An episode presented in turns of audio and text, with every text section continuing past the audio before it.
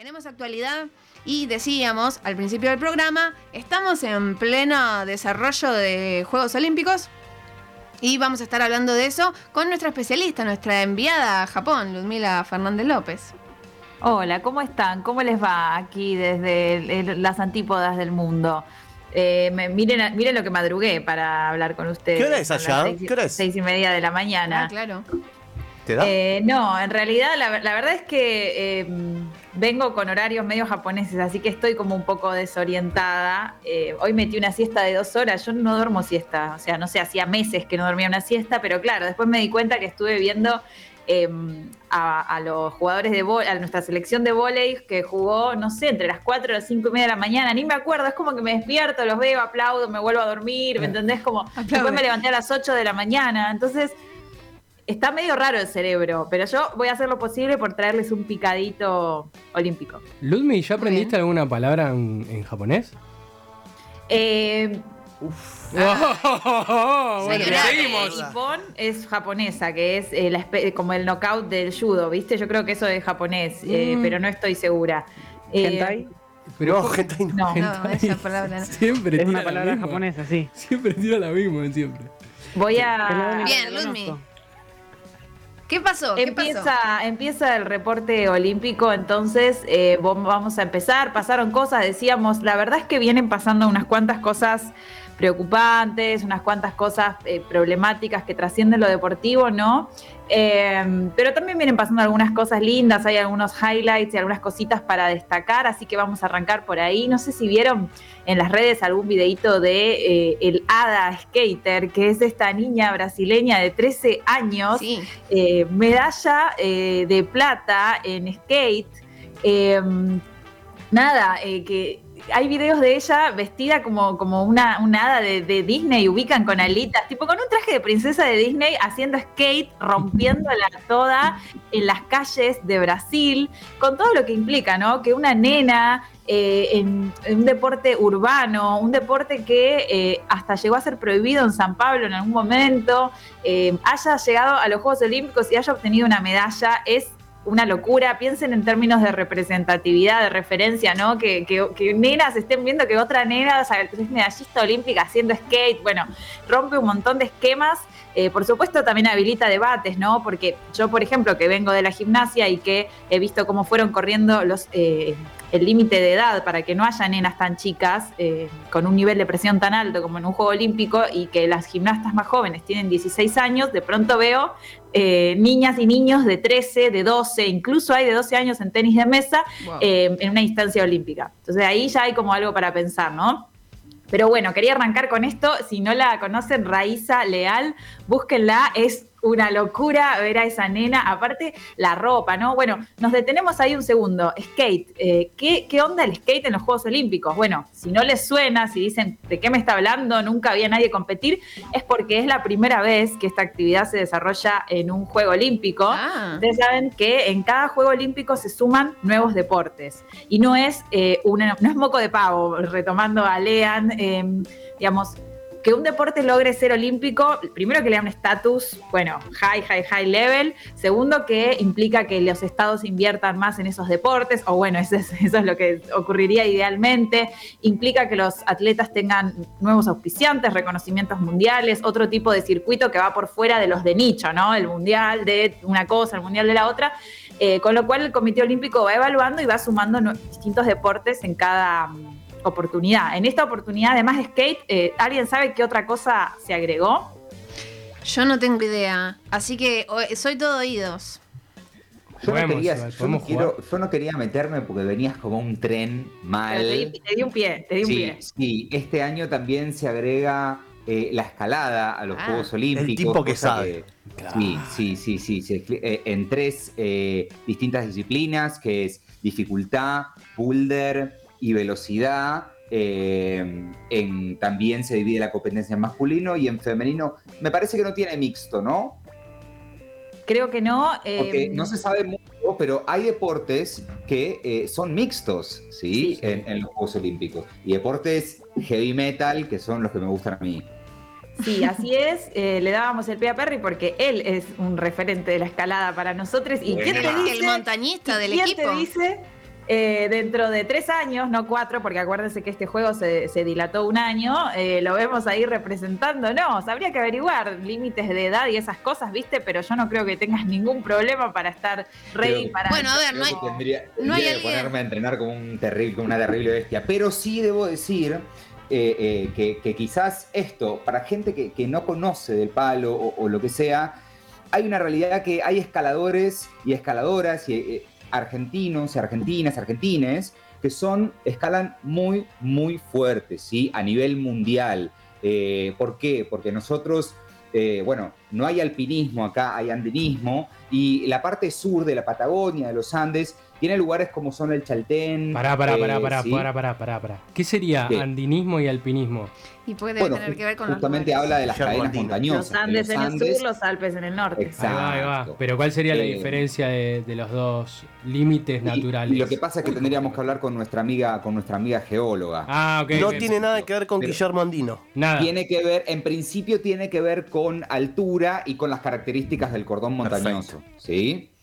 Pero a lo que yo voy es esto, a Argentina es referencia de fuertes escaladores y escaladoras eh, y mucha, mucha gente eh, del exterior viene a escalar acá porque el nivel de dificultad en Argentina es muy variado y muy duro. Nada, eso. Ah. Bien. Podemos pisar fuerte. Luzmi, Bueno, entonces. ¿Quién te dice tengamos un candidato en las próximos, los próximos juegos? Más allá de, digamos, no lo decía en chiste porque en este juego no hemos llevado a nadie, pero ¿quién te dice en el próximo? En skate tampoco hemos llevado a nadie, así que celebramos la medalla de esta niña brasileña también por proximidad, ¿no? Además de que es alucinante.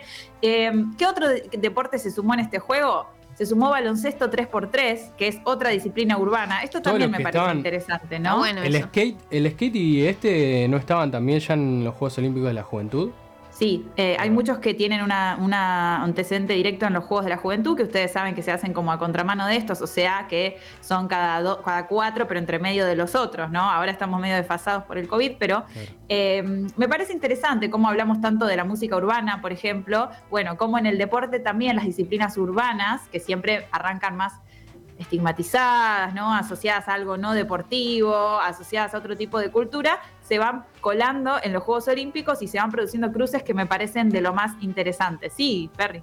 No, es que justamente antes estaba pensando una cosa de esto cuando hablábamos, bueno, de, de las edades y las presiones, etcétera. ¿Cómo es tan loco que tenés disciplinas como esto? Bueno, que rompieron cosas, ¿no? Pero, pero disciplinas que primariamente se hacían con música clásica, con, con movimientos perfectos, y después tenés en la pista de skate con un tema de Snoop Dogg, unas pibitas de 13 años tirando trucos, pero... Y con unas una oreja Nike. oreja. Con unas ropas, chiques, Uf. miren, aunque no le interesen los deportes, googleen lo que fueron, lo que es la ropa, eh, así como por ejemplo a la delegación olímpica italiana los vistió Armani, porque bueno, la Ah, gente bueno. de Italia tiene mucha clase. Sí, ayer veía un tenista italiano que era una locura.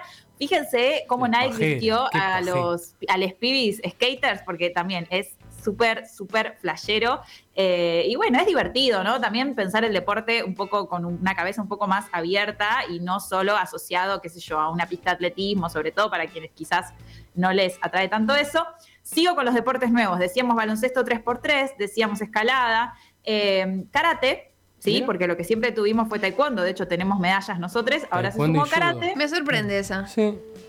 Se sumó béisbol y softball, que no son deportes que tengan demasiada trascendencia en Argentina, pero saben que gran parte de Latinoamérica y de Centroamérica sí tiene, con lo cual es interesante pensar, eh, bueno, esto, ¿no? Equipos latinoamericanos que van a poder eh, llegar a quizás a instancia de medalla, que eso siempre es bueno.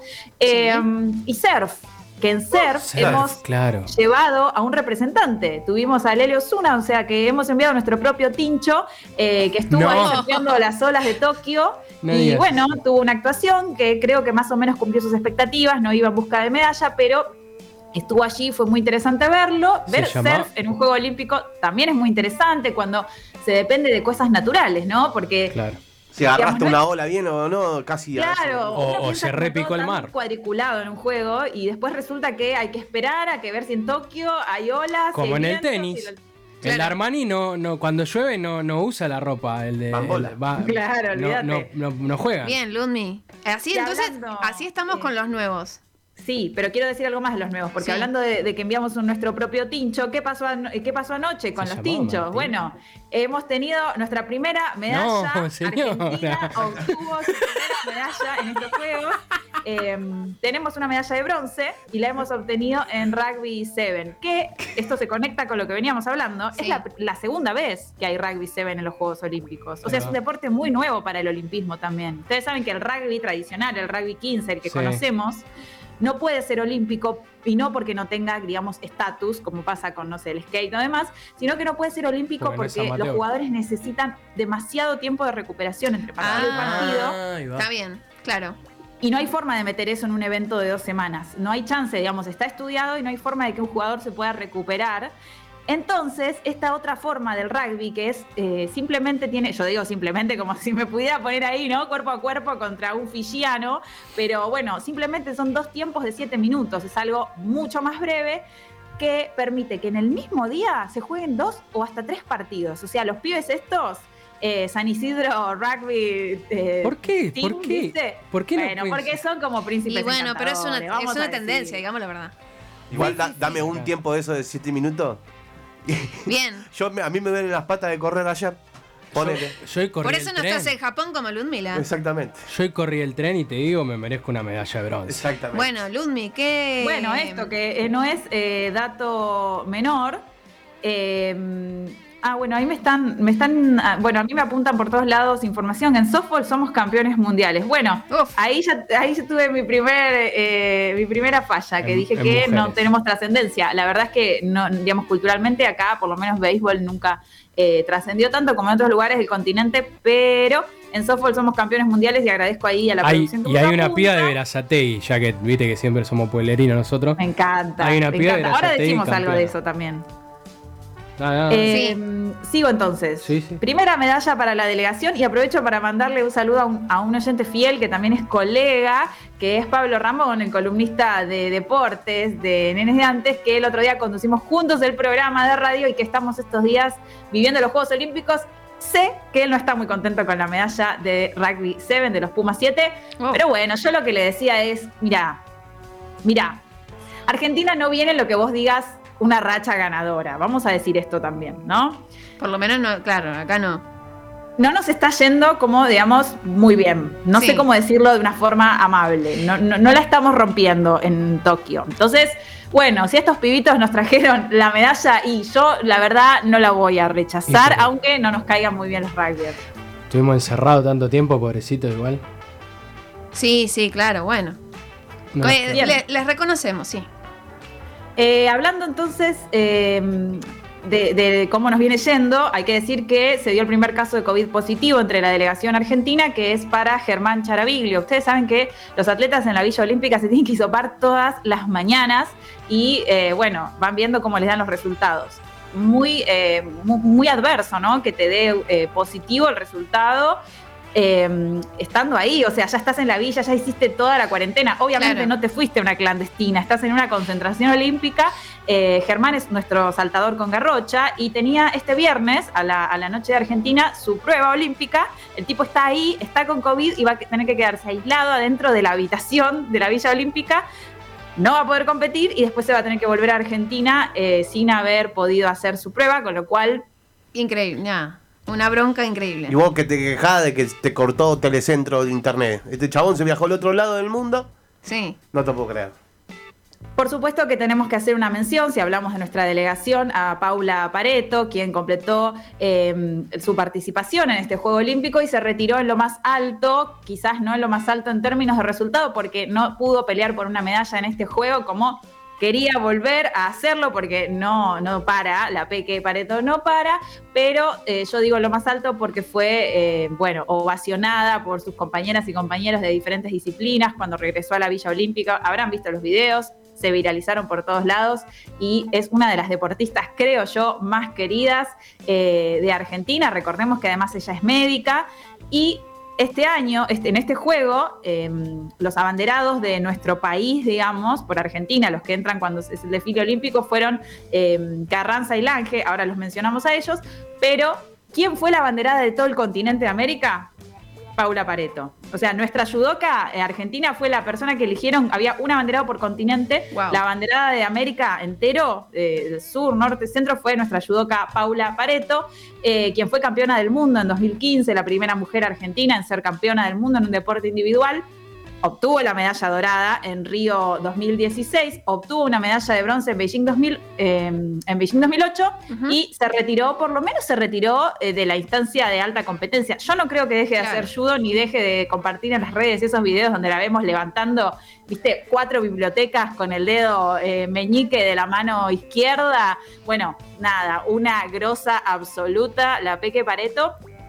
Y, y siguen, siguen los Juegos Olímpicos, amigues. Vamos a dejar acá, por supuesto que eh, se está hablando un montón de la retirada de Simon Biles, Sí. de las dos finales olímpicas que son de las más importantes de- del olimpismo, digamos. La gimnasia artística junto a la natación y el atletismo son como las pruebas eh, pilares de los Juegos Olímpicos. Y en estos días eh, tenía que ser la final all around, que es la final de los cuatro aparatos en gimnasia artística femenina. Por supuesto que la clasificada en primer lugar era, eh, o mejor dicho, la candidata para, obtener después la medalla dorada era Simon Biles por equipos. Ya ocurrió esa competencia, ella se retiró. La medalla de oro no fue para Estados Unidos debido a su retiro, se quedaron con la medalla de plata y la medalla de oro fue para las rusas que no ganaban el oro olímpico en gimnasia desde 1992. Pero ahora anunció además Simon Biles que se retira de la prueba individual, que es la más, más, más importante de la gimnasia artística, eh, por problemas de salud mental. Creo yo que eso amerita una columna aparte, así que lo dejamos Sin ahí, duda. lo dejamos apuntado. Eh, hoy nos dedicamos más a Argentina.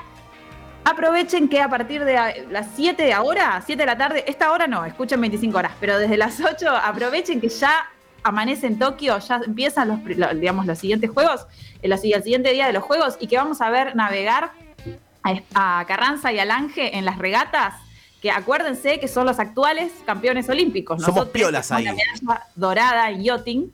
Eh, y la van a defender. Anoche ya estuvieron, bueno, anoche de acá, era el día de allá, no importa, yo vivo en un loop raro de días, Sí. ya tuvieron las primeras tres regatas, les fue muy bien, así que van a tener la cuarta regata a la noche nuestra de ahora y bueno, vamos a estar ahí acompañando. Bien, miraremos Yotin entonces. Impecable como siempre, eh, Ludmila Fernández López contándonos cómo van los Juegos Olímpicos y seguimos en un ratito. ¿Querés bancar la comunicación independiente? Invítanos un cafecito en cafecito.app barra 25 horas.